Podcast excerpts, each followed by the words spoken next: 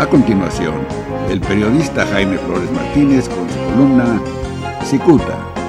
Cicuta, la verdad, aunque duela. Este lunes en Cicuta, Lucifer, responsable parcial del descarrilamiento del proyecto de Jaime Bonilla Valdés para gobernar cinco años, su ex amigo, el ex embajador Fernando Castro Trenti, conocido como el Diablo, se relame los bigotes bajo el manto protector del coordinador de la fracción de Morena en la Cámara de Diputados, Mario Delgado Carrillo. Y es que a principios de este gobierno, el señor Diablo formaba parte del gabinete del gobernador de Baja California, Jaime Bonilla.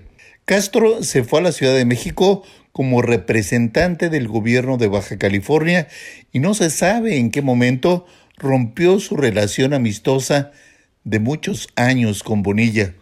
Tan perverso es don Diablo Castro que aprovechó la coyuntura para mover sus influencias en el Poder Judicial para perjudicar a su ex amigo Bonilla.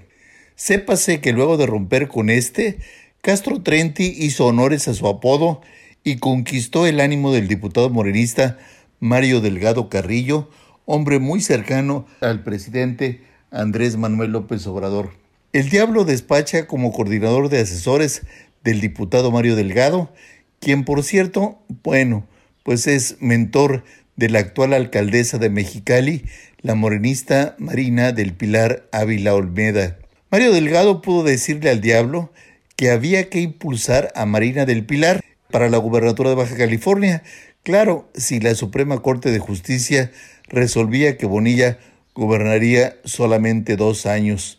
Los ojos del diablo debieron lanzar lumbre. Eso era una extraordinaria oportunidad para vengarse de Bonilla. Su ex amigo terminaría su gobierno en 2021 y su lugar entraría Marina del Pilar por seis años impresionante. Además, por lo pronto quedaría bien con Mario Delgado, se vengaría de su ex amigo Bonilla y de paso el diablo aseguraría una extraordinaria posición en el gobierno de Marina del Pilar, es decir, en el gobierno de Mexicali. Y aunque algunos piensen que el escenario descrito es fantasioso, otros personajes bajacalifornianos que conocen las estrategias del diablo afirmarían que Cicuta se quedó corto. El asunto es que Lucifer está detrás de Marina del Pilar. En otro tema, Jauría.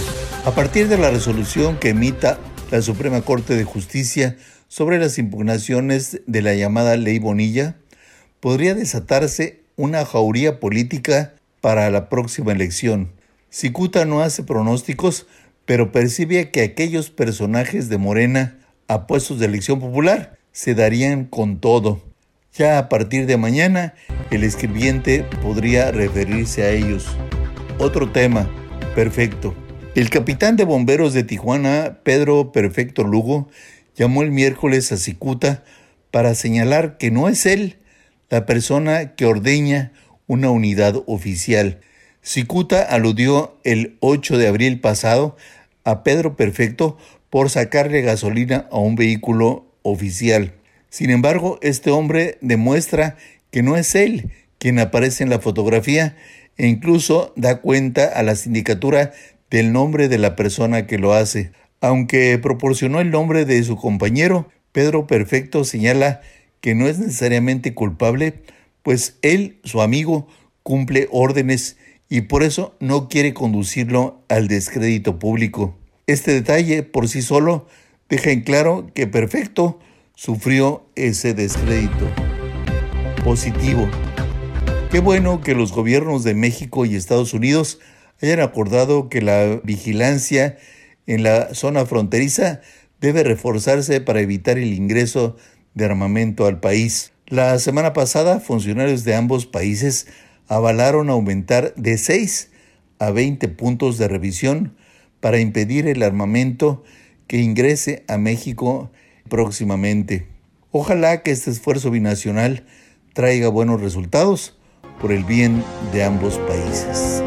La prestigiada columna Cicuta del periodista Jaime Flores Martínez es el eje central de este medio de comunicación. Cicuta, la verdad aunque duela.